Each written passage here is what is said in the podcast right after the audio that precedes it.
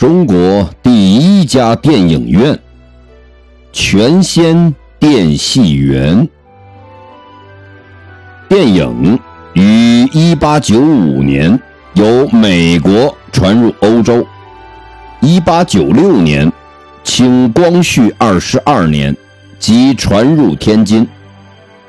当时已有人使用手摇电影机，在天丰舞台、天仙茶园等处放映无声外洋电戏。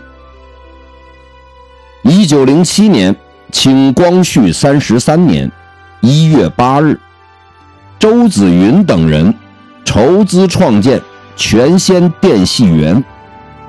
银幕用白布做成，有几排长板凳。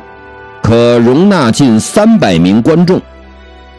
当时，园方邀美国电影商人来京放映最新电影，多为世界各地名胜短片，使得人们大开眼界，中外观众十分踊跃。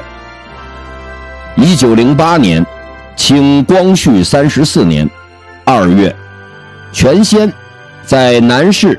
分设一座新电影院，俗称上全仙。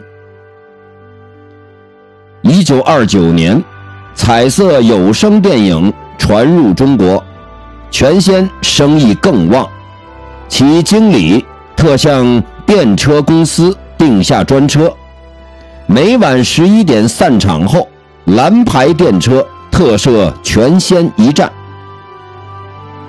中国首家电影院全仙电戏园，原址在今天的滨江道与吉林路交口。